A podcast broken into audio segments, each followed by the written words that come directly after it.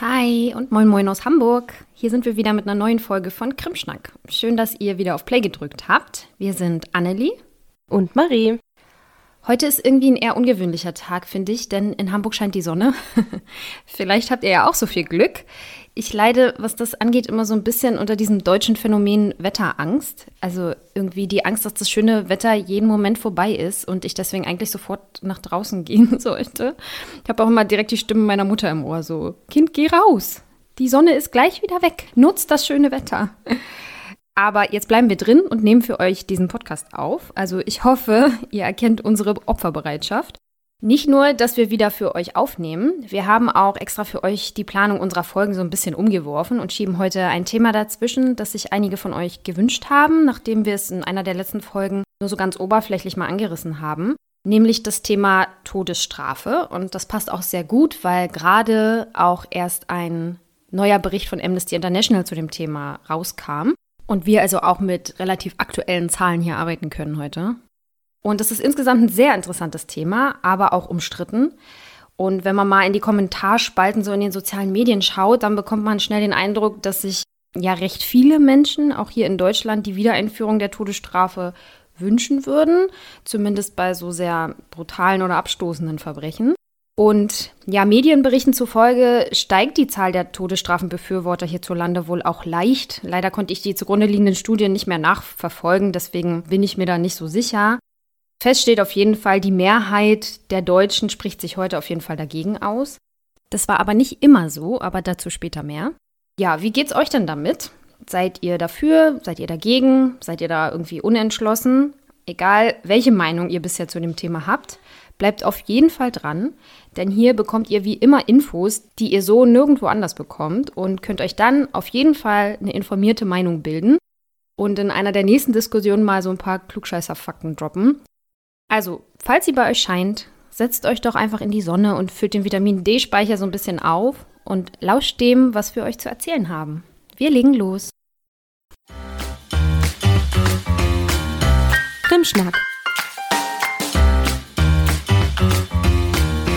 der Kriminologie-Podcast.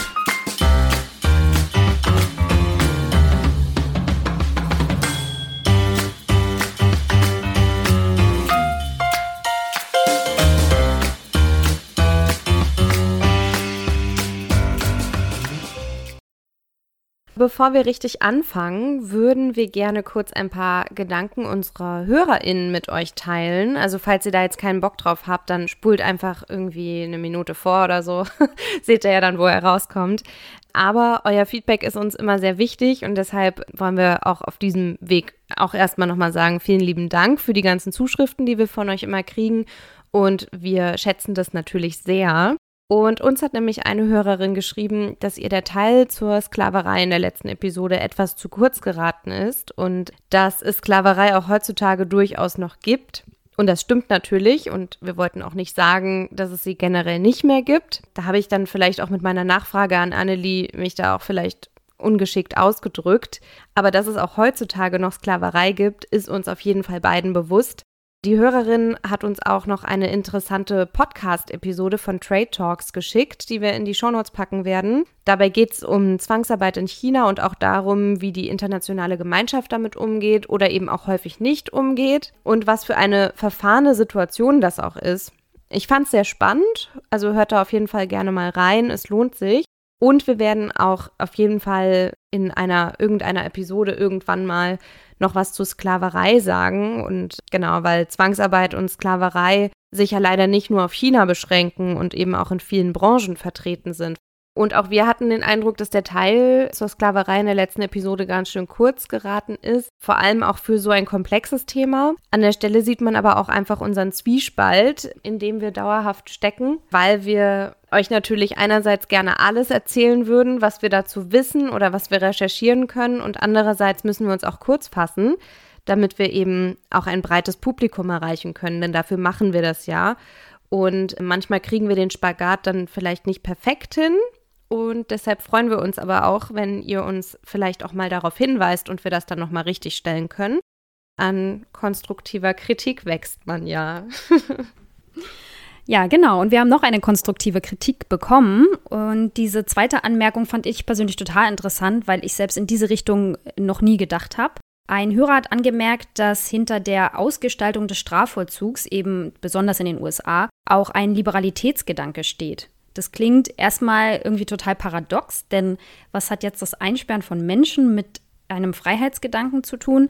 Nun ja, also wenn man Menschen eben größtmögliche Freiheiten einräumt in einer Gesellschaft, ohne übermäßige staatliche Kontrolle irgendwie ihres Verhaltens und ihrer Lebensausgestaltung, dann ist eine Konsequenz eben, dass es zu Kriminalität kommt. Weil man die Opfer damit dann aber nicht ganz alleine lassen möchte, nimmt man Täter eben möglichst lange oder bei der Todesstrafe, über die wir heute reden, auch ganz aus der Gesellschaft raus.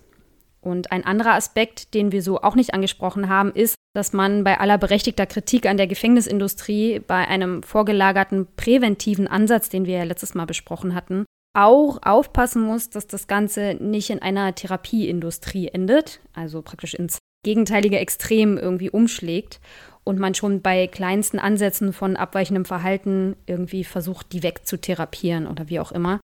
Ja, das war jetzt sehr kurz das, was der Hörer angemerkt hat, aber auf jeden Fall ein interessanter Denkansatz, wie ich finde. Ja, finde ich auch. Nachdem wir diese Perlen der Weisheit auch mit euch geteilt haben, fangen wir jetzt auch richtig an. Wenn wir heute über die Todesstrafe sprechen, dann meinen wir quasi Hinrichtung als Form des staatlichen Strafens. Genau, also der Staat straft im Prinzip, indem er tötet oder hinrichtet. Und wovon wir das an der Stelle dann so ein bisschen abgrenzen sollten, sind vielleicht andere Formen des staatlichen Tötens im weitesten Sinne. Beispielsweise Eliminierungen, wie zuletzt bei Nawalny oder auch Polizisten und Polizistinnen, die im Dienst töten, ja auch als Repräsentanten des Staates in dem Moment oder auch Terrorismusabwehr beispielsweise. All das sind Dinge, in denen der Staat tötet auf eine gewisse Art und Weise, aber dem Ganzen geht eben kein Gerichtsprozess voraus und das ist dann der Unterschied zur Todesstrafe. Und bei Gefahrenabwehr ist es in dem Moment ja auch überhaupt nicht als Strafe gemeint sozusagen, ne? Genau. Und zumindest in den demokratischen Staaten geht dem Ganzen eben ein ordentliches Gerichtsverfahren voraus und es wird ein Urteil gesprochen, ein Todesurteil in dem Sinne. Mhm. Wobei man auch hier beachten muss, dass ja nicht alle Staaten, die sich offiziell als Demokratie bezeichnen, auch wirklich rechtsstaatlich handeln. Also Ägypten hat beispielsweise eine Präsidialdemokratie, steht aber seit Jahren massiv in der Kritik dafür, wie die Regierung mit der Bevölkerung umgeht. Und sie stehen ja auch weltweit auf Platz drei der vollstreckten Hinrichtungen des letzten Jahres. Und da gibt es einfach viele Faktoren, die man in Betracht ziehen muss, wenn man beurteilen will, welcher Staat rechtsstaatlich handelt und welcher nicht. Und man kann es halt deshalb auch nicht nur an dem Demokratiebegriff festmachen. In der Bundesrepublik Deutschland ist die Todesstrafe auf Bundesebene seit dem 24. Mai 1949 abgeschafft, aber in Hessen war die Todesstrafe noch ganz lange in der hessischen Verfassung enthalten. Weil Bundesrecht aber Länderrecht trumpft, ist dann natürlich nie was passiert. Und seit 2018 ist die Todesstrafe aber auch richtig in Hessen abgeschafft worden. Und die letzte Hinrichtung in Deutschland also in der BRD und nicht in der DDR, fand durch den deutschen Staat nach Ende des Zweiten Weltkriegs am 18. Februar 1949 statt. Und zwar traf es den Richard Schuh, der wegen Mordes und Tateinheit mit schweren Raubes zum Tode verurteilt wurde. Er starb durch die Guillotine oder auch Fallbeil genannt ich habe bei meiner Recherche auch herausgefunden, dass das ein ganz schönes Politikum war, weil es zu diesem Zeitpunkt ohnehin schon zur Diskussion stand, ob man die Todesstrafe abschaffen sollte. Und dieser erste Anstoß kam 1948 aus einem Rechtsaußenlager, also politisch gesehen, was erstmal super überraschend ist, aber am Ende gar nicht so doll. Das war nämlich ein Antrag von Hans-Christoph Seebohm, der zur ultrakonservativen Deutschen Partei gehörte. Und dem Spiegel zufolge verfolgte Seebohm damit eben kein humanitäres Ziel, sondern er wollte einfach Altnazis als DP-Wählerin gewinnen. Und das klappt natürlich irgendwie auch besser, wenn die noch leben. Seebohms Antrag wurde von dem Parlamentarischen Rat, der zu diesem Zeitpunkt eine neue Verfassung ausarbeiten sollte, zunächst abgewiesen. Aber zu dem Zeitpunkt sprach sich auch noch die überwiegende Mehrheit der Deutschen für die Todesstrafe aus, nämlich etwa drei Viertel. Aber mit der Zeit sprachen sich dann doch auch noch andere Politiker für die Abschaffung aus. weil die Todesstrafe als Degradierung der menschlichen Gesellschaft gesehen wurde. Hm. Ja, auf jeden Fall echt interessant, dass dann die Forderung nach Abschaffung der Todesstrafe in Deutschland ursprünglich mal irgendwie aus dem rechtskonservativen Lager kam und dafür gedacht waren, NS-Kriegsverbrecher vor der Hinrichtung zu schützen. Ne? Gerade wenn man so überlegt, woher die Forderung nach Wiedereinführung der Todesstrafe heutzutage so kommt. Ja, und was ich noch vergessen habe zu sagen, auch nach der letzten Hinrichtung in Westdeutschland wurden durch die Alliierten immer noch NS-Kriegsverbrecherinnen hingerichtet und auch in der DDR wurde noch 1981 der Stasi-Mitarbeiter Werner Teske hingerichtet. Also dann hat den NS-Verbrechern das am Ende doch nichts gebracht. okay, ja. Aber auch gut, dass es am Ende dann so eine Werteentscheidung war, dass man gesagt hat, man möchte das Leben schützen, eben gerade weil die Nazis ja in der NS-Zeit so viel Schindluder mit der Todesstrafe auch getrieben haben. Und das dann, obwohl ja die Gesellschaft in dem Moment noch gar nicht so weit war, weil ja die meisten Menschen die Todesstrafe zu dem Zeitpunkt noch befürwortet haben. Aber wie wir gerade gehört haben, gibt es auf jeden Fall die Todesstrafe in Deutschland heute nicht mehr, genau wie im Rest Europas, mit Ausnahme von Weißrussland. Aber es gibt weltweit einige Länder, in denen die Todesstrafe noch immer gesetzlich verankert ist, wenngleich nicht alle dieser Länder auch tatsächlich die Todesstrafe noch durchführen.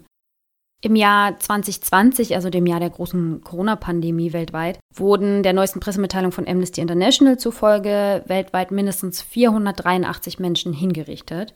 Das sind zwar immer noch echt viele, finde ich, aber wenn man es mal mit den Vorjahren vergleicht, sind es auch so wenige wie noch nie.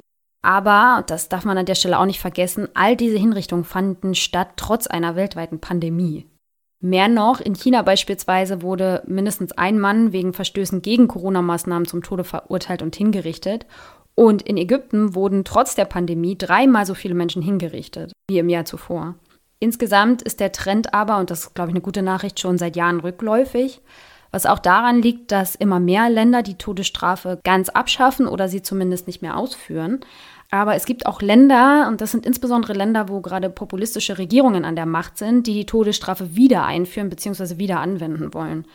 Es ist aber schon echt übel, dass weltweit vor allem vier Länder, also der Iran, Ägypten, der Irak und Saudi-Arabien, für insgesamt 88 Prozent aller bekannten Hinrichtungen verantwortlich waren. In China vermutet Amnesty International die meisten Hinrichtungen, obwohl die jetzt in der Liste eben nicht aufgetaucht sind. Das Problem dabei ist eben, dass man, und das muss man zu den Zahlen auch insgesamt sagen, es ist auch nicht leicht für Menschenrechtsorganisationen, die Zahlen wirklich genau zu erfassen. Da gerade Länder wie China, bei denen, wie gesagt, eine unglaublich hohe Dunkelzahl angenommen wird, einfach gar keine Zahlen dazu veröffentlichen. Die behandeln das wie so ein Staatsgeheimnis, meinte der Sprecher von Amnesty International in der Pressemitteilung.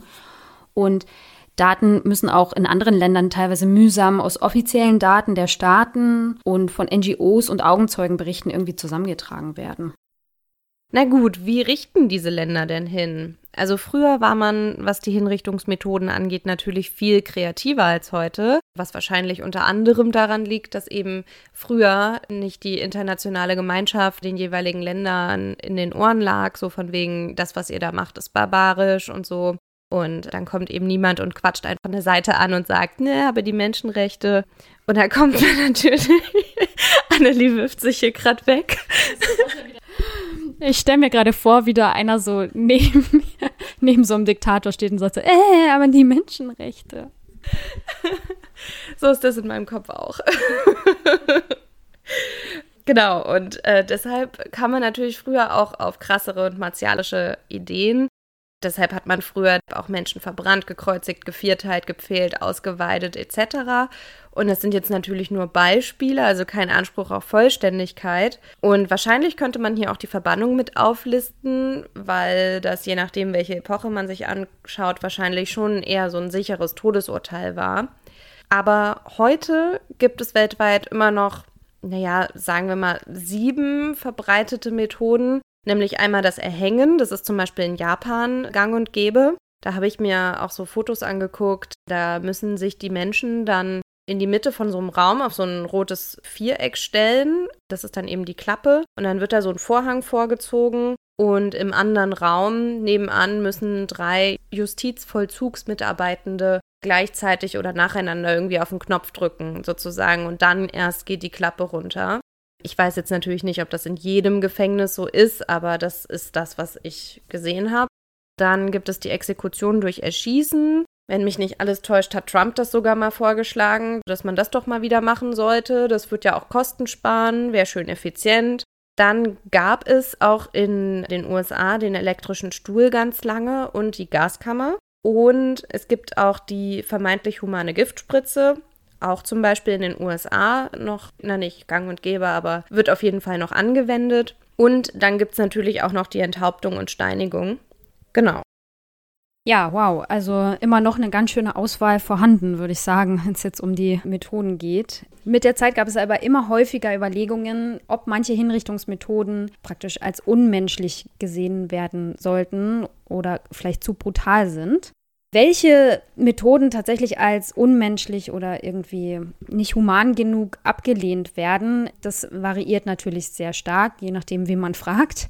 Welche Kriterien dabei eine Rolle spielen, ist auch gar nicht so einfach zu beantworten. Also in sehr, sehr vielen, gerade Menschenrechtsreporten und so geht es ganz oft darum, ob und wie viele Schmerzen ein Mensch erleiden muss bei so einer Hinrichtung, aber auch die Dauer der Hinrichtung, also die Dauer des Todeskampfes am Ende, wenn man es jetzt mal so ganz klar sagen will, spielt damit rein bei der Einschätzung. Und der Europarat und auch verschiedene Menschenrechtler hier in Europa haben das Vorgehen Weißrusslands bei Hinrichtungen kritisiert, weil dort Gefangene beispielsweise nach Ablehnung ihrer Revision teilweise ohne vorherige Kenntnis von hinten erschossen wurden und auch Angehörige nicht informiert wurden über den Verbleib der Gefangenen bzw. den Verbleib ihres Leichnams dann nach der Hinrichtung. Also auch die Gefühle der Angehörigen der Hingerichteten spielen dann im Prinzip bei der Beurteilung, ob etwas unmenschlich oder ob eine Hinrichtung human ist oder nicht, eine Rolle. Aber auch andere Faktoren, wie zum Beispiel die Gesichts- bzw. Ehrwahrung der TäterInnen. Auch das habe ich gelesen in der Recherche. Das ist auch ein Kriterium einer humanen Hinrichtung. Das hat sich natürlich im Laufe der Zeit stark gewandelt, möchte ich mal sagen. Also im Mittelalter empfand man eine Enthauptung beispielsweise als ehrenhafter als eine Hängung, also als gehängt werden, weswegen vor allem Bürger der oberen Schichten eher enthauptet wurden, während ärmere Menschen dann eher gehängt wurden. Und bei Damen hingegen empfand man die Verbrennung als einigermaßen ehrwahrend, weil der Körper nicht so zur Schau gestellt wurde, obwohl ich, ja, bin mir da nicht so sicher, ob man das, ob ich das auch so unterschreiben würde. Naja. Und der Faktor, dass das alles damals öffentlich zur Unterhaltung der Gemeinschaft stattfand, auch das ist für mich persönlich ja, ein Faktor. Ich weiß nicht, inwieweit die Würde der Betroffenen dabei wirklich gewahrt blieb, unabhängig davon, ob sie dann verbrannt oder gehängt oder geköpft wurden. Aber auch heute sind bestimmte Hinrichtungen durchaus öffentlichkeitswirksam. Also man kann nicht nur sagen, dass das im Mittelalter so wäre. Ich habe da sofort die Hinrichtung von Ted Bundy im Kopf. Das ist jetzt auch schon wieder einige Jahre her, aber da waren ja viele Schaulustige, die zwar nicht direkt bei der Hinrichtung dabei sein konnten, obwohl viele von denen es wahrscheinlich gern gewesen wären, aber vor dem Gebäude dann eben kampiert haben und gefeiert haben und irgendwelche geschmacklosen T-Shirts verkauft haben. Und jetzt schweife ich gerade ab. Also so viel dazu. In demokratischen Staaten wie den USA waren ganz lange nur noch der elektrische Stuhl oder die Giftspritze als menschenwürdige Hinrichtungsmethoden anerkannt. Die TodeskandidatInnen konnten sich ihre Hinrichtungsmethode auch manchmal aussuchen. In manchen Staaten können sie sich aussuchen, in anderen wiederum nicht. Aber mittlerweile ist auch der elektrische Stuhl nicht mehr im Hinrichtungsrepertoire vorhanden. Wenn wir über unmenschlich sprechen, kann man auch über die Unterbringung im Todestrakt sprechen, oder beziehungsweise wir sollten vielleicht kurz drüber sprechen, denn auch das wird von Amnesty International und auch durch uns wir sind auch so klug, haben das auch schon gemacht. Ähm, genau, denn auch das wird ja auch so als Folter ähnlich eingeschätzt und deswegen eben als unmenschlich. Teilweise leben die Menschen dort unter sehr schlechten Bedingungen und eben jahrelang in diesen Todestrakten mit der Gewissheit, dass eben ja ihr Tod eigentlich nur eine Frage der Zeit ist. Das ist ja auch allein vom psychischen Druck auch kaum vorstellbar, würde ich sagen. Und man kann an dieser Stelle, und ich will an dieser Stelle auch die Frage aufwerfen, ob denn das Töten überhaupt jemals irgendwie human sein kann und ob es tatsächlich menschenwürdiges staatliches Töten geben kann. Denn das ist natürlich auch ein Knackpunkt dieser ganzen Debatte rund um Todesstrafe. Denn wenn man das schon ablehnt, dann spielen die ganzen weiteren Argumente kaum eine Rolle. Deswegen müssen wir an der Stelle jetzt so verfahren, dass wir sagen, wir gehen jetzt mal davon aus, dass es Menschen gibt, die sich auf den Standpunkt stellen. Wir beide gehören nicht dazu, um das vielleicht auch einmal ganz klar zu sagen, dass staatliches Töten generell okay ist und eben auch auf humane Art und Weise durchgeführt werden kann und sollte. Wenn wir jetzt darüber sprechen, ob die Todesstrafe generell okay ist, dann gibt es natürlich sehr viele Pro- und Kontra-Argumente. Und auch wenn Annelie und ich beide der gleichen Meinung sind, hat Annelie ja gerade gesagt, haben wir uns überlegt, dass wir eben trotzdem mal darüber sprechen wollen. Und dadurch, dass wir ja schon einige Diskussionen in diese Richtung geführt haben, kennen wir ja auch die Argumente, die die Todesstrafenbefürworterinnen in der Regel anbringen. Genau, deshalb machen wir das gleich mal. Und wenn wir natürlich was vergessen, irgendwelche Argumente, dann könnt ihr uns die natürlich auch sehr gerne schicken. Genau. Also haben wir uns überlegt, wir hangeln uns mal an den typischen Argumenten entlang und wir haben diese Argumente in fünf Kategorien eingeteilt. Die erste Kategorie ist der Gedanke der Vergeltung, die zweite Kategorie die Abschreckung, die dritte Kategorie der Schutz der Gesellschaft durch die Todesstrafe, die vierte Kategorie der Kostenfaktor und die fünfte Kategorie die öffentliche Meinung zu dem Thema. Und wir können ja einfach mal anfangen. Also ich fange jetzt mal mit der ersten Kategorie an, also der Vergeltung. Da ist ja so ein bisschen das Argument, im Prinzip Gleiches soll mit Gleichem vergolten werden. Das heißt, jemand hat einen Menschen ermordet und damit diese Waage sozusagen wieder ins Gleichgewicht gerät, muss er oder sie dafür sterben, damit ja, das praktisch als ausgleichende Gerechtigkeit irgendwie wieder ins Lot kommt, sozusagen. Ja, was sagen wir dazu? Also ich störe mich erstmal an der Waage, weil, also dass es sich die Waage halten soll, weil das Unrecht, das die TäterInnen verursacht haben, wenn sie jetzt zum Beispiel einen Mord begangen haben, ja nicht dadurch wiederhergestellt werden kann, dass diese Person nun auch stirbt, weil das ja den anderen Menschen, der zu Tode gekommen ist oder der ermordet wurde, nicht wieder lebendig macht. Insofern, also man kann es ja so oder so nicht rückgängig machen. Das fällt mir dazu sofort ein. Nun kann man natürlich sagen, ja, aber die verdienen das, weil sie das gemacht haben. Und das sehe ich halt auch so nicht. Das ist aber auch eher eine philosophische Frage. Also mich erinnert das ja so ein bisschen an das Kindergartenalter meiner Tochter. Weil da ist es ja gerade bei Kindern sehr ähnlich. Da, ähm, der hat mich gekniffen, jetzt muss ich zurückkneifen, sonst ist das ungerecht. So. Und ist eben die Frage, ob ja, ob das die moralische Reife ist, die wir da anlegen wollen, sozusagen, zu sagen, nur weil etwas sehr Unrechtes passiert ist, müssen wir was genauso Unrechtes tun oder dann jetzt nach der Logik genauso Unrechtes tun, damit das ausgeglichen wird. Weil, wie du gerade schon sagst, ich sehe das ähnlich, dass dieser Ausgleich ja so nicht stattfindet. Das heißt, wer ist dann am Ende befriedigt? Die Angehörigen des Opfers? Ist das wirklich so? Können die damit besser abschließen, wenn derjenige dann tot ist? ja, wir haben ja schon besprochen, dass ja deren Einschätzung da selten einfließt. Und ich habe vorhin ja noch den Podcast gehört vom Weltspiegel, wo es auch um die Todesstrafe ging. Vom letzten Sommer war der, da haben die da, darüber mal einen Bericht gemacht. Und da ging es auch darum, dass jetzt, wo Trump ja diese Hinrichtung veranlasst hat zum Ende seiner Amtszeit, dass da eben auch sich Opfer dagegen ausgesprochen haben und gesagt haben, wir wollen das nicht, lasst das, ihr müsst das nicht machen. Und es war aber egal, weil es juristisch schon abgeschlossen war und die Todesstrafe ja schon verhängt war. Deswegen hat es gar keine Rolle mehr gespielt. Aber daran merkt man ja vielleicht auch so ein bisschen, für wen ist dieser Ausgleich? Was was mir jetzt aber zu dem, was du gerade gesagt hast, noch einfällt, ist, dass, weil du meintest, Unrecht mit Unrecht vergelten, das wäre in dem Moment, wo es durch den Staat legitimiert ist, ja gar nicht Unrecht im rechtlichen Sinne quasi. Ne? Das ist dann wieder eine moralische Frage. Ich finde es halt unglaublich schwierig, also damit zu argumentieren, jemand verdient es oder verdient es nicht zu sterben, weil das, es ist so wenig greifbar irgendwie und es ist halt irgendwo es wird halt irgendwie, wenn man sich diesem Gedankengang hingibt, auch einfach super schnell emotional, weil das aus einem Gefühl heraus irgendwie passiert oder irgendeiner Überzeugung, vielleicht auch, weiß ich nicht, bestimmt auch, für manche ist das vielleicht auch eine religiöse Überzeugung, für manche einfach eine Prinzipiensache oder so.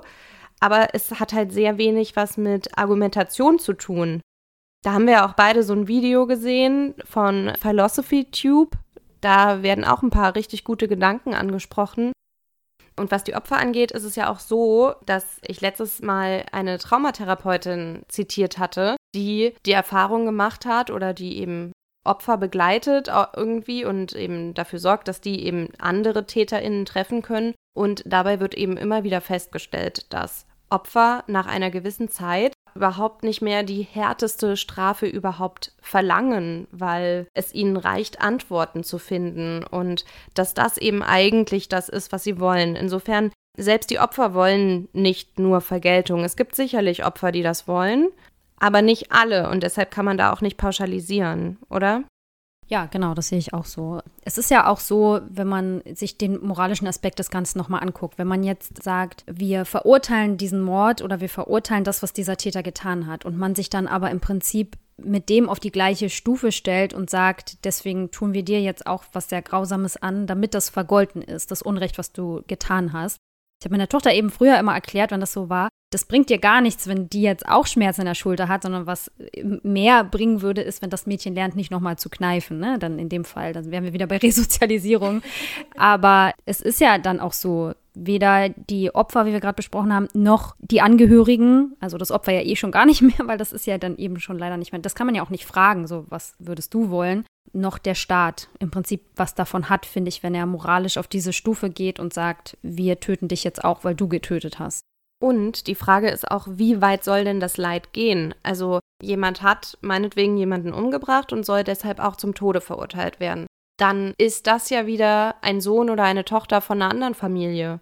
Und die werden ja sicherlich auch darunter leiden, wenn jetzt diese Person getötet wird. Und insofern würde so eine Tat ja noch mehr Opfer sozusagen, also sekundäre Opfer fordern oder wäre das schon tertiär, ich weiß es nicht, aber es würde auf jeden Fall noch mehr Leid erzeugen, als es ohnehin schon gibt. Die Frage ist halt, ob man da nicht irgendwann, also ob man sagt, ja, eine Strafe muss sein, aber nicht die härteste und schlimmste quasi, nicht die, die man nicht mehr umkehren kann. Genau, dieses Video, was du gerade angesprochen hattest, das spricht ja so ein bisschen über die britische Historie zur Abschaffung der Todesstrafe dort. Und ein Argument, was dort eben auch immer wieder angeführt wurde, war, da hat wohl ein Lehrer gesagt, dass nach einer Hinrichtung seine Schüler so verstört waren davon, dass da nicht nur der Hingerichtete im Prinzip gelitten hat und dessen Angehörige, sondern eben auch andere Menschen der Gesellschaft, die, ja, das hat ja auch einen Einfluss, ne? Da werden Menschen getötet, irgendwie auf staatlicher Ebene. Was macht das mit Menschen oder auch vielleicht sehr sensiblen Menschen oder Kindern oder wie du gerade sagst, das Leid?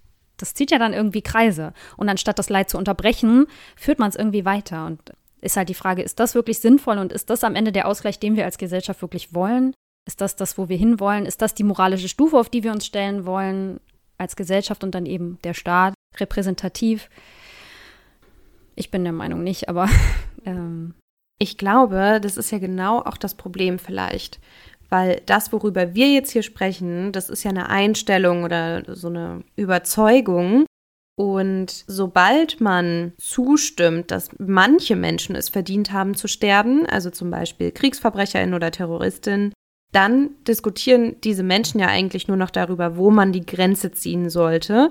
Und wir argumentieren ja oder sagen, unsere Überzeugung ist es, dass kein Mensch es verdient hat, hingerichtet zu werden und dass man eben nicht Gleiches mit Gleichem vergelten sollte. Aber das ist ja auch nur ein Ansatz, wie man über dieses Thema sprechen kann. Dieses Denken, was ein Mensch verdient und was nicht, oder dass ein Mensch bestraft werden muss, wenn er eine Straftat begangen hat, weil er verdient es ja dann. Das kommt aus der Ecke des Retributivismus. Und der andere Ansatz, der dem Retributivismus gegenübersteht, den nennt man Konsequenzialismus. Und es ist jetzt natürlich nur eine richtig grobe Zusammenfassung von zwei sehr komplexen philosophischen Ansätzen. Deshalb verzeiht es mir, wenn ich ein paar Details auslasse. Aber im Konsequenzialismus wird eben argumentiert, dass es bei der Strafe darum gehen muss, dass eine Wirkung erzielt werden sollte. Also zum Beispiel Abschreckung oder Resozialisierung. Und die Strafe wird sozusagen dadurch legitimiert, dass sie der Allgemeinheit, also der Gesellschaft nützt. Und wenn man jetzt behauptet, dass die Todesstrafe wirkt oder der Gesellschaft nützt oder dass sie, wie wir es sagen, genau das nicht tut, dann sollte man dafür eben Beweise und Argumente vorlegen. Und das sind jetzt auch die nächsten Punkte, mit denen wir uns beschäftigen. Die nächste Kategorie heißt ja Abschreckung. Und ein Argument dafür ähm, oder Argumente dafür sind, dass die Todesstrafe eben vermeintlich die Drogenkriminalität oder auch die Gewaltkriminalitätsraten und so weiter senkt, dass die Todesstrafe eben als Abschreckung wirkt und der Gesellschaft somit mehr Sicherheit bringt. Was hältst du davon? Also argumentativ ist das natürlich jetzt auch der einfachere Ansatz, finde ich, wenn man darüber spricht, was hat die Todesstrafe für Konsequenzen? Also bringt uns das als Gesellschaft in dem Sinne was, dass man eben jetzt im Falle der Abschreckung weitere Straftaten dadurch vermeidet? Nicht nur durch die Person, sondern auch in der Generalprävention eben durch andere TäterInnen. Aus kriminologischer Sicht muss man ja leider sagen, oder was heißt leider, für unser Argument ja zum Vorteil sagen, dass bisher ja wissenschaftlich schon mehrfach belegt wurde sozusagen, dass härtere Strafen und eben auch die Todesstrafe, gerade in Untersuchungen in den USA, nicht diese abschreckende Wirkung zeigen. Also es konnte immer wieder nachgewiesen werden, dass nach einer Abmilderung der Strafen kein massiver Kriminalitätsanstieg verzeichnet werden konnte. Vielmehr ist es oftmals so, dass das Entdeckungsrisiko eine viel, viel größere Rolle spielt als die letztliche Strafe, weil die meisten Täter davon ausgehen, ich werde sowieso nicht entdeckt und deswegen die Strafe dann vielleicht gar nicht so eine große Rolle spielt. Genau, so ähnlich war es auch damals, nachdem die Todesstrafe in Deutschland abgeschafft wurde. Auch da sind die Kriminalitätsraten eben nicht gestiegen. Also das ist ja ein eindeutiges Argument dagegen. Ja, und trotzdem sind natürlich immer wieder mal Leute der Meinung, also die argumentieren dann eben häufig mit diesen Kriminalitätsraten und sagen, ja, aber guck doch hier und da hat man es doch gesehen. Und das sind, wenn es mal zufälligerweise so aussieht, als hätte das einen Einfluss darauf gehabt, dann kann das natürlich mal sein, aber es ist halt eine Scheinkorrelation und man darf da nicht so eindimensional drauf gucken, weil das einfach ein viel zu komplexes Thema ist. Und wir sagen ja jetzt auch nicht, dass Strafe gar nicht abschreckt, aber wir sagen eben, die Todesstrafe hat einfach nicht diese große abschreckende Wirkung, wie es eben Todesstrafe-BefürworterInnen häufig behaupten. Genau, vielleicht müssen wir an der Stelle aber auch noch mal ganz kurz unterscheiden. Also wir sprechen jetzt natürlich von der Generalprävention. Das heißt, dass die Hinrichtung eines einzelnen Täters dann abschreckende Wirkung oder überhaupt die Androhung einer Todesstrafe abschreckende Wirkung auf potenziell zukünftige TäterInnen hat. Was man natürlich sagen muss, ist, dass der Täter, der in dem Fall dann hingerichtet wird, natürlich keine weiteren Straftaten begehen kann. Das bringt uns dann auch schon zu unserem nächsten Punkt, nämlich dem Argument, dass die Gesellschaft durch die Todesstrafe geschützt wird. Also zumindest vor diesem Individuum, was dann zukünftige Straftaten begehen könnte, ist die Gesellschaft in dem Moment geschützt, weil das Individuum eben nicht mehr lebt. Und das scheint erstmal wie ein unschlagbares Argument natürlich. Aber dass es das nicht ist, besprechen wir vielleicht gleich noch. Aber zuerst ist vielleicht an der Stelle auch wichtig, mal zu gucken, in welchem Setting bewegen wir uns. Sprechen wir von einer Demokratie? Sprechen wir von äh, einer Diktatur oder einer Art Unrechtsstaat?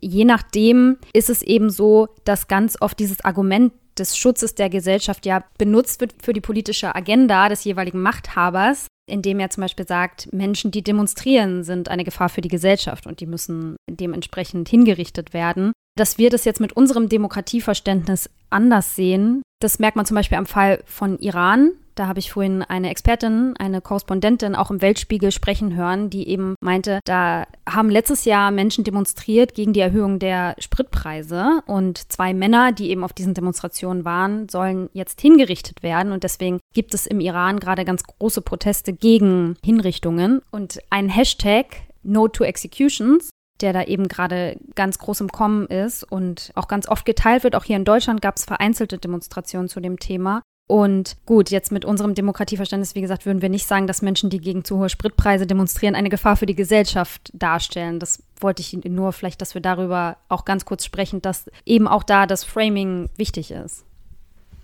Ja, genau, deshalb muss man da auf jeden Fall aufpassen, dass dieses Argument auch nicht missbraucht wird. Der vermeintliche Schutz der Gesellschaft sozusagen. Also, und davor hattest du ja gesagt, dass das Argument, dass der Mensch dann unschädlich gemacht ist und eben nichts mehr anrichten kann, dass das ja eigentlich doch nicht so gut ist. Genau, und dazu fällt mir direkt ein, dass dieses Argument ja davon ausgeht, dass sich Menschen nicht bessern können, was ich an sich irgendwie auch schon ziemlich schade finde. Es gibt ja auch wissenschaftliche Studien, die herausgefunden haben, ich glaube, die habe ich auch schon mal zitiert oder du, dass es eben auch darauf ankommt, welche Ursachen man Kriminalität zugrunde legt und äh, legt, nicht liegt, legt.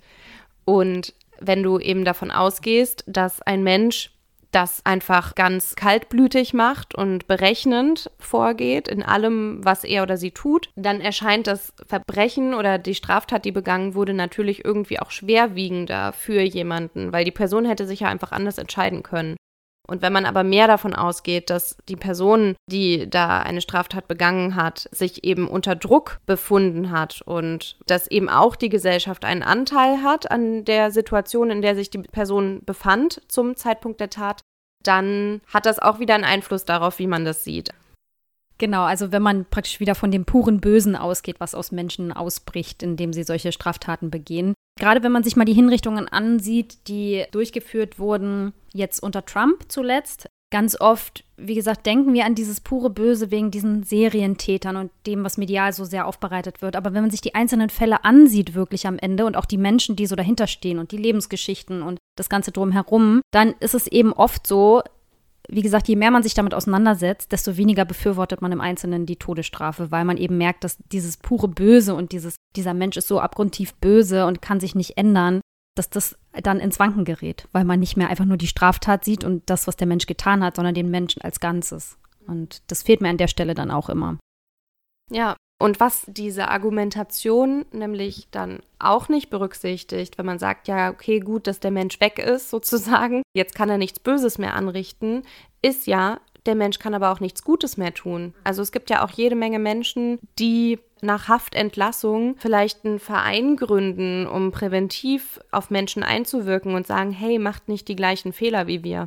Ja, genau. Sie machen oder sie können ja teilweise aus dem Gefängnis heraus auch wunderschöne Kunst machen, Gedichte schreiben, Musik machen, was auch immer. Das heißt, selbst aus dem Gefängnis, selbst wenn sie jetzt niemals mehr freikommen, weil die Straftat doch so schlimm war, dann ist es ja nicht so, dass sie nicht mehr wirksam sein können auf irgendeine Art und Weise oder vielleicht auch einen positiven Einfluss auf nähere Angehörige haben könnten, theoretisch. Das heißt, das verwehrt man ihnen damit ja dann auch komplett. Und was man auch verwehrt, ist die Unschuldsvermutung. Also natürlich, man geht davon aus, dass wenn jemand verurteilt wurde, dass die Person über jeden Zweifel hinweg sozusagen für schuldig befunden wurde. Aber dass es eben auch falsche Verurteilungen gibt, das ist natürlich, also wenn jetzt der Mensch lebenslang im Gefängnis sitzt, dann kann das natürlich nachträglich, ich sag jetzt mal nicht komplett korrigiert werden, weil der Mensch hat trotzdem vielleicht 30 Jahre oder was auch immer hinter Gittern verbracht. Aber wenn du den Menschen umbringst, kannst du es halt gar nicht korrigieren. Und allein durch die Verbesserung der kriminalistischen Methoden hat man ja gesehen, also nachdem man eben auch DNA-Analysen durchführen konnte, dass Menschen nachgewiesenermaßen einfach unschuldig waren und trotzdem getötet wurden. Und das finde ich, das darf einem Staat, der die Verantwortung für seine Bürgerinnen hat, nicht passieren. Das darf auch nicht in Kauf genommen werden. Da gab es auch in England diesen ganz berühmten Fall. Eine der letzten Hinrichtungen, die dort stattfand, war ein Mann, wo man gesagt hat, der hat seine Frau ermordet. Und dieser Mann hat bis zum Schluss im Gefängnis gesagt, nein, ich war es nicht, es war der Nachbar.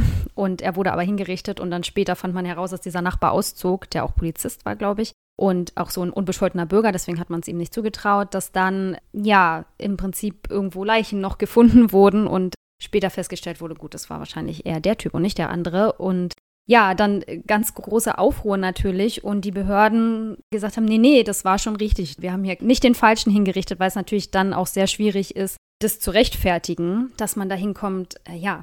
Aber Justizirrtümer gibt es überall und wird es immer geben, weil ich meine, wir haben nie die komplette Beweissicherung, wir haben nie diese hundertprozentige Sicherheit. Das ist ja unter anderem auch einer der Gründe, warum ja Joe Biden, der jetzt amtierende US-Präsident, der früher mal großer Befürworter der Todesstrafe war, sagt, also solange wir nicht wirklich mit hundertprozentiger Sicherheit sagen können, das war der Täter, was wir in den seltensten Fällen können, dann können wir im Prinzip die Todesstrafe nicht durchführen. Das ist ja immer durchaus ein gewichtiges Argument gegen die Todesstrafe zu sagen.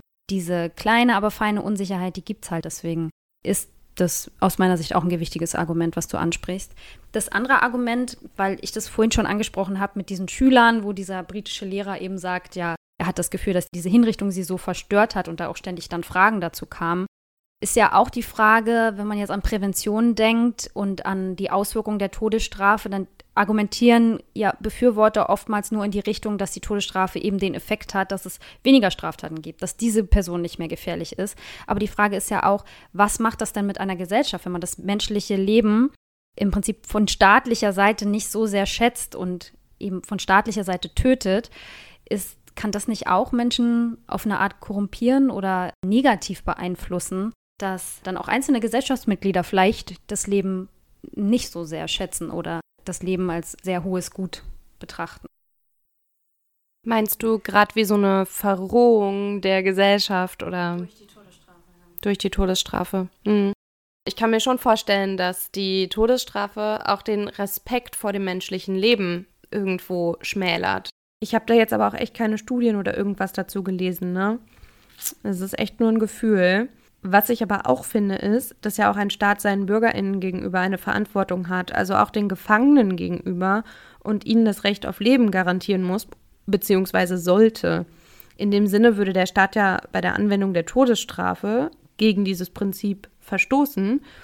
Und dann kann man sich fragen, ob auch das die Gesellschaft auf lange Sicht wirklich schützt. Weil, wie du vorhin meintest, kann so ein Gesetz, das die Todesstrafe erlaubt, auch durch manche Staaten missbraucht werden.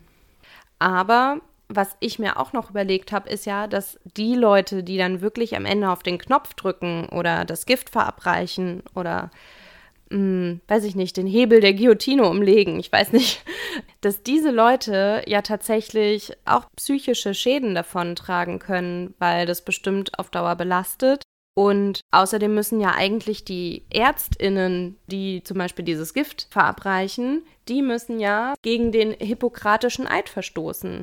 Also das ist ja überhaupt nicht das, weshalb sich Menschen entscheiden, eine medizinische Ausbildung zu absolvieren. Ich weiß nicht, ob das wirklich immer ausgebildete Mediziner sind. Ich erinnere mich an eine Doku, da hat ein Mann aus den USA gesprochen, der eben in so einem Todestrakt die Hinrichtungen durchgeführt hat der unter anderem erzählt hat, dass er, als er das erste Mal eine Frau hinrichten musste, dass er dann psychisch sozusagen dadurch so geschädigt wurde, dass er seinen Job dann nicht mehr machen konnte. Und der war jedenfalls kein ausgebildeter Mediziner, sondern wurde praktisch nur darin geschult, ja, Spritzen zu setzen oder eben diese Hinrichtungen durchzuführen. Mhm. Das kann natürlich sein, finde ich aber auch krass. Aber selbst wenn Menschen, bei denen man jetzt davon ausgeht, dass sie nicht zu resozialisieren sind und dass die eben wirklich eine Gefahr für die Gesellschaft darstellen, weil die eben, was weiß ich, sadistische SerientäterInnen sind, muss ich halt sagen, es gibt ja genügend Alternativen, nämlich einmal die Besserung der TäterInnen und falls das nicht greift, die Sicherungsverwahrung ne, als Schutz ist es ja trotzdem das eine zu sagen, wir packen die in Sicherungsverwahrung, um wirklich die Gesellschaft zu schützen, und das andere zu sagen, ja, aber dann müssen wir die halt irgendwie jetzt alle töten. Weil man sich da die Frage stellen muss, naja, aber welcher Grund steckt denn da wirklich dahinter? Also ist es Vergeltung, beziehungsweise geht es jetzt darum, dass man sagt, dass diese Menschen es verdient haben? Das wird uns ja zurück zu Kategorie 1 führen. Oder ist es dieses, wir wollen die Leute abschrecken? Das führt uns dann wieder zu der Kategorie vorher. Oder ist das eine Kostenfrage, dass man sagt, die sollen dem Staat nicht weiter auf der Tasche liegen? Und das führt dann nämlich zu der vierten Kategorie, der Kostenfaktor, dass man eben sagt, dass die Todesstrafe günstiger sei als eine lebenslange Freiheitsstrafe.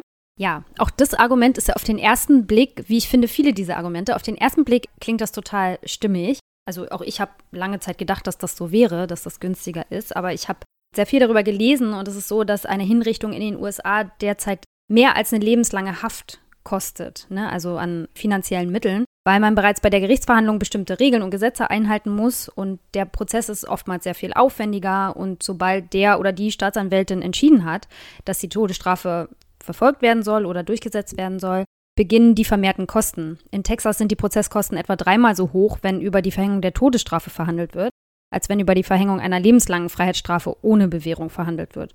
Das liegt ja auch daran, dass die Prozesse aufwendiger sind, weil man natürlich auch extra sicher sein will. Und auch die Unterbringung in diesen Todestrakten ist sehr teuer und insgesamt rechnet sich das also eigentlich überhaupt nicht, wenn man das mal wirklich auseinanderdröselt und mal guckt, wo sind welche Kosten doch versteckt, die man vielleicht so als Laie gar nicht so sieht. Ja, es sei denn, man macht es halt nicht rechtsstaatlich und macht es einfach so, dass man die Leute halt sofort direkt einfach hinrichtet. Dann hat man sozusagen nicht diesen jahrelangen Papierkram, die Gerichtskosten, die Gutachterinnenkosten, muss die Leute nicht noch ernähren und so weiter. Aber wie human ist das dann? Das ist halt die Frage. Da geht es jetzt halt wieder um das Setting. Also befinden wir uns in einem Rechtsstaat oder in demokratieartigen Staatengebilden, die sich eben die Menschenwürde irgendwo auch auf die Fahne schreiben. Und es ist natürlich irgendwie auch die Frage, ob man ein Menschenleben unbedingt so aufwiegen kann, also ob man das so durchrechnen kann oder sollte. Genau, das ist ja sowieso die grundsätzliche Frage. Das heißt, wie überzeugend ist das Argument, selbst wenn es so wäre, dass eine Hinrichtung günstiger wäre als eine Unterbringung in lebenslange Haft, ist ja dennoch die Frage, wollen wir dann nur aus Kostengründen praktisch menschliche Aspekte, moralische Aspekte, ethische Aspekte hinten anstellen? Weil ich finde, auch das kann am Ende jedenfalls nicht das überzeugende Argument sein. Da hatten wir uns ja auch schon bei den Resozialisierungsmaßnahmen drüber unterhalten. Auch wenn bestimmte Maßnahmen teurer sind, ist es ja aber so, wenn sie praktisch dem dienen, was wir als Gesellschaft wollen, dann ist das eben so. Dann müsste man den finanziellen Mehraufwand eben erbringen. Und wie gesagt, wenn man es einzeln durchrechnet, ist es am Ende eben ja nicht mal so, dass es wirklich so viel günstiger ist. Trump hatte ja, glaube ich, vorgeschlagen, dass man Menschen aus Kostengründen auch einfach erschießen könnte, um eben da, ja, keine Ahnung, die Kosten für die Injektion, die wohl auch relativ teuer sind, zu sparen. Aber ich meine, ja, wenn wir jetzt so argumentieren, dann wird es irgendwie schwierig, weil ich finde, da, da fällt es mir schwer, auf der Ebene zu argumentieren. Na, vor allem eben in einem rechtsstaatlichen Setting, ne? Das beißt sich sonst. Und die staatliche Entscheidung, ein Leben zu beenden, sollte halt einfach nicht finanziell abgewogen werden. Das ist einfach, dafür ist ein Menschenleben zu kostbar und das kann man halt nicht aufrechnen. Naja, und da kommen wir dann wieder zu unserem Dauerargument irgendwie, bevor man so viel Geld ausgibt für die Todesstrafe, könnte man sich ja auch überlegen, ob man das in Bildung und Prävention und was weiß ich was investiert. Da fühle ich mich langsam wie so eine kaputte Platte. Und sicherlich muss man dabei aufpassen, dass man eben nicht in eine Therapieindustrie kommt, aber ehrlich gesagt würde ich lieber in einer Therapieindustrie leben, anstatt in einer Masseninhaftierungsindustrie und einer Massentodesstrafenindustrie. Also da, ja, muss man auch natürlich wieder abwägen. Ist jetzt auch nur meine Meinung. aber ja.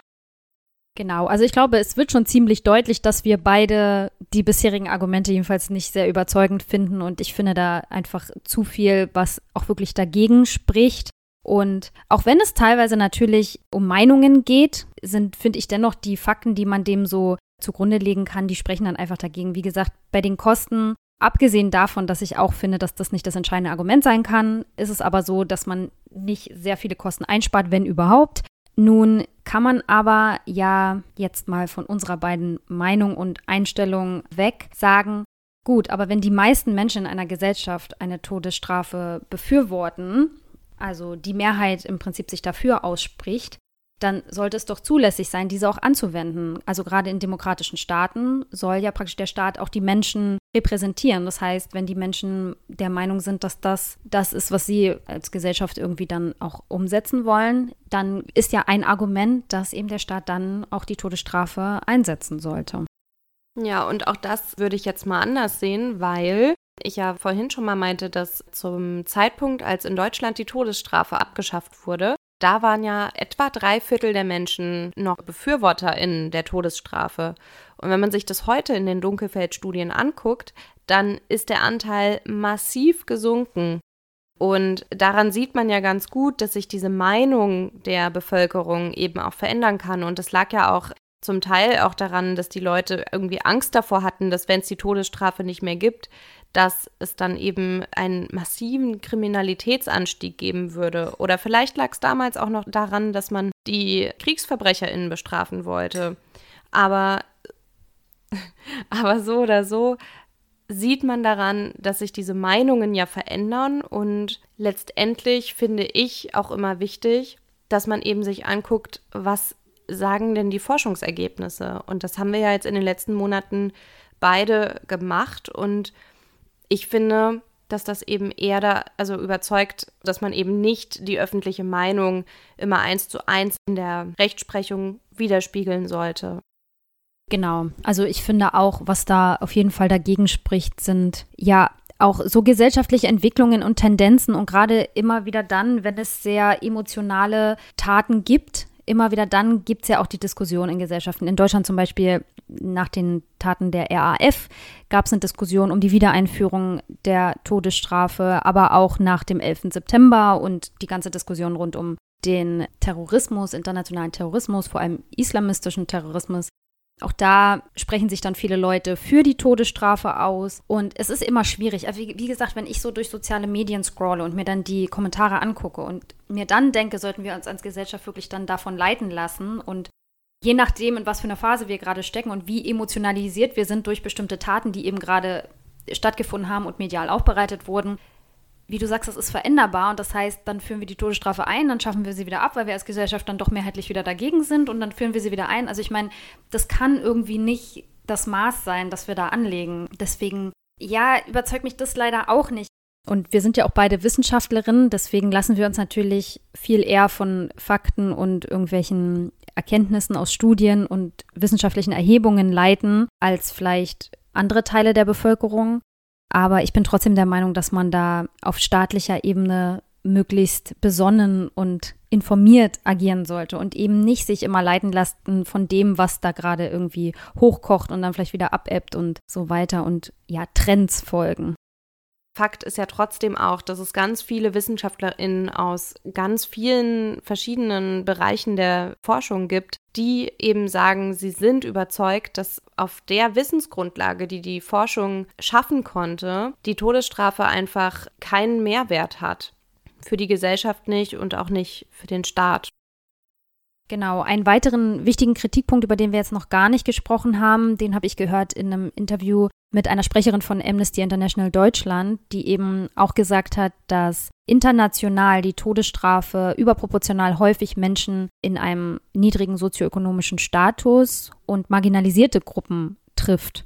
Das heißt, auch da hat man natürlich so ein Ungleichgewicht, dass dann eben besonders häufig arme Menschen von der Todesstrafe betroffen sind. Man kann eben davon ausgehen, dass da auch so eine Ungerechtigkeit eben nochmal verstärkt wird, dass gerade dadurch, dass so eine krasse Strafe wie die Todesstrafe dann eben solche Gruppen besonders häufig trifft, dass man diese Ungerechtigkeit eben ja auch gar nicht wieder ausgleichen kann, weil, wie gesagt, sowas kann man ja auch nicht einfach rückgängig machen. Und das macht mich besonders betroffen, wenn ich dann daran denke, dass Menschen auch einfach aufgrund ihrer Religion, ihrer Herkunft, ihres Einkommens oder was auch immer dann von sowas betroffen sind. Ja, und ich glaube, damit können wir das auch einfach jetzt abschließen. Mm. Wenig überraschend zum mhm. Schluss. Genau. Die Strafe nicht befürworten. Hm. Also. Was jetzt her? Also Annelie und ich kommen wenig überraschend zu dem Schluss, dass wir die Todesstrafe nicht befürworten. Ja, vielleicht konnten wir ja auch jemanden von euch überzeugen. Vielleicht haben wir manchen auch aus der Seele gesprochen. Vielleicht denken sich jetzt aber manche auch so, öh, sind die bescheuert. Das ist dann halt so, sorry, not sorry. ähm, genau, aber wenn ihr Redebedarf habt oder uns überzeugen wollt, dass die Todesstrafe das beste Instrumentarium ist, um mit StraftäterInnen umzugehen, dann schreibt uns gerne per E-Mail zum Beispiel an krimschnack.protonmail.com oder kommt in unsere Facebook-Gruppe, diskutiert da gerne mit uns oder schreibt uns bei Instagram. Ihr, ihr findet beides unter Krimschnack. Und ansonsten verabschieden wir uns von euch und die nächste Episode kommt wieder am letzten Sonntag im Mai. Tschüss. Bis dann. Tschüss.